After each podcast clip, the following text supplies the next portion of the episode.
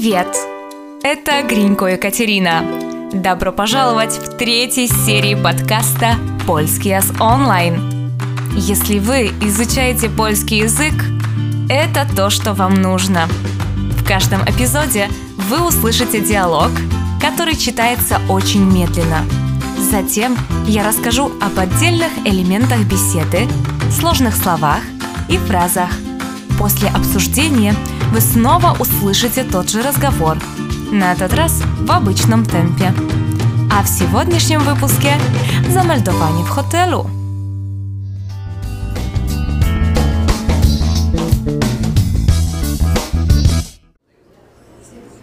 Witamy w hotelu Victoria. W czym mogę pomóc? Dzień dobry. Mam na nazwisko Kowalski. Zarezerwowałem pokój dwuosobowy w Państwa hotelu. Okej, już sprawdzam pana rezerwację. Mam. Tutaj pisze, że zarezerwował pan pokój dwuosobowy na cztery noce. Zgadza się? Tak. Pokój miał być z balkonem, z widokiem na plac centralny. Dokładnie tak. Czy mogę zobaczyć pana dowód? Tak, jasne. Dobrze. Musi pan wypełnić formularz rejestracyjny i podpisać się tutaj na dole karty gościa. Oczywiście. Czy mogę już teraz zapłacić? Nie ma potrzeby. Wpłacił pan zaliczkę za dwie noce, a resztę należy uregulować przy wymeldowaniu. W porządku. A tak przy okazji, jaka jest godzina wymeldowania? To jest godzina 11. Jeśli potrzebowałby pan pomocy, proszę śmiało dzwonić na recepcję. Dziękuję. Czy można dziś zamówić obiad do pokoju? Jestem bardzo zmęczony po locie. Jak najbardziej. Obsługa pokoju dostępna jest przez całą dobę. Jedzenie dla pana zostanie dostarczone za około godzinę. Tutaj jest klucz.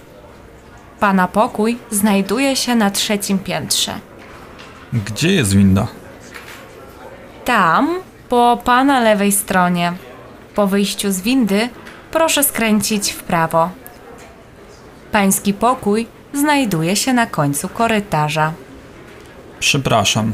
Ostatnie pytanie. Czy w hotelu jest internet? Oczywiście, usługa Wi-Fi jest bezpłatna. W pokoju, na stoliku, znajdzie pan hasło. Coś jeszcze? To chyba już wszystko. Dziękuję jeszcze raz. Nie ma za co. Życzę miłego pobytu.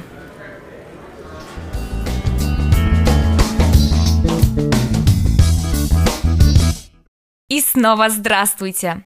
Тема, конечно, сегодня серьезная, но я постараюсь ответить на ваши все возможные вопросы. Итак, начнем. Zarezerwowałem pokój dwuosobowy w Państwa hotelu. Зарезервовałem, забронировал, потому что бронь – это резервация. Покой – это комната или номер, который в нашем диалоге является еще двуособовым, двухместным. Ну и, конечно же, в Państwa hotelu, w Waszym atelier. Już sprawdzam, уже проверяю. Самостоятельная или проверочная работа на польском – это спrawdzian. Следующая интересная фраза – это «покój miał być z balkonem, z widokiem na plac centralny». С видом на центральную площадь. А вообще фраза, например, «внешний вид человека» переводится как «выгляд человека». Jak ty wyglądasz? Jak ty wyglądasz? Czy mogę zobaczyć pana dowód? Довод. В этом случае это документы, удостоверяющие личность. Кстати, в Польше, если говорят паспорт, пашпорт, речь идет о загранпаспорте. А вот их внутренние паспорта называются dowodami osobistymi. Musi pan wypełnić formularz rejestracyjny. вы должны заполнить регистрационную форму, wpisać необходимые данные гостя. Wpłacił pan zaliczkę za dwie noce, a resztę należy uregulować przy wymeldowaniu. Pierwsze słowo to zaliczka, предоплата. Resztę należy uregulować przy wymeldowaniu. Остальная часть оплачивается при выезде. И да, среди приезжих есть очень популярный термин как мельдунек. Это регистрация временного места жительства в Польше. По законодательству Польши все лица, которые планируют находиться на территории Польши более 14 дней, обязаны оформить прописку. A tak przy okazji, jaka jest godzina wymeldowania? Kstaci, a какое время выезда? Przy okazji. Kstaci. Jestem bardzo zmęczony po locie. Я очень уставший. Слово антоним к этому отдохнувший на польском это wypoczęty. Po locie, после полета. Jedzenie dla pana zostanie dostarczone za około godzinę. Еда для вас будет доставлена примерно через час. Интересное и очень маленькое слово «за», которое означает «через». Например, «за месяц» – через месяц. «За рок» – через год. «За 10 lat» – через 10 лет. Pana pokój znajduje się na trzecim piętrze. Поляки иногда сами говорят, что с этажами у них не все как у людей. Потому что наш первый этаж у поляков считается нулевым. На нулевой этаж поляки говорят, что это партер. Поэтому наш уже второй этаж у них всего лишь первый. Будьте бдительны, если поляк говорит вам, что живет на четвертом этаже без лифта. Идти вам придется на пятый. Винда. Лифт. Hasło.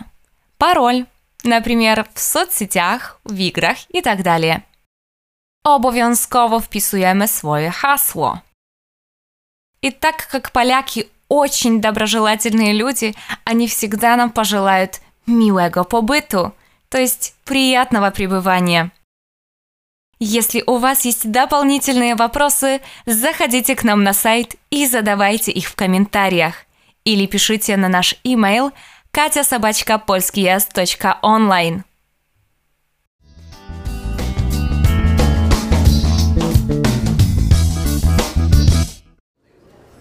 Witamy w hotelu Victoria. W czym mogę pomóc? Dzień dobry. Mam na nazwisko Kowalski. Zarezerwowałem pokój dwuosobowy w Państwa hotelu. Okej, okay, już sprawdzam Pana rezerwację. Mam. Tutaj pisze, że zarezerwował pan pokój dwuosobowy na cztery noce. Zgadza się? Tak. Pokój miał być z balkonem, z widokiem na plac centralny. Dokładnie tak. Czy mogę zobaczyć pana dowód? Tak, jasne. Dobrze. Musi pan wypełnić formularz rejestracyjny i podpisać się tutaj na dole karty gościa. Oczywiście. Czy mogę już teraz zapłacić? Nie ma potrzeby. Płacił pan zaliczkę za dwie noce, a resztę należy uregulować przy wymeldowaniu. W porządku. A tak przy okazji, jaka jest godzina wymeldowania?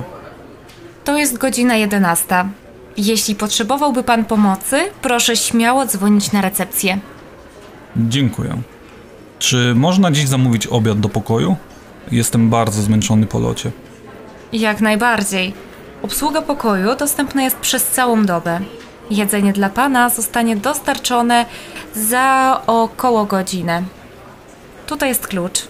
Pana pokój znajduje się na trzecim piętrze. Gdzie jest winda?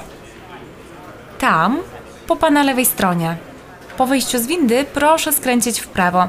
Pański pokój znajduje się na końcu korytarza. Przepraszam, ostatnie pytanie. Czy w hotelu jest internet?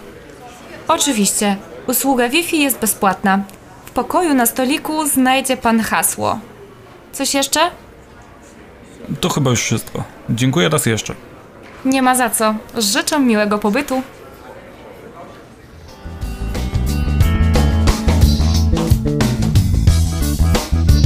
Это был подкаст «Польский Яс онлайн», третья серия.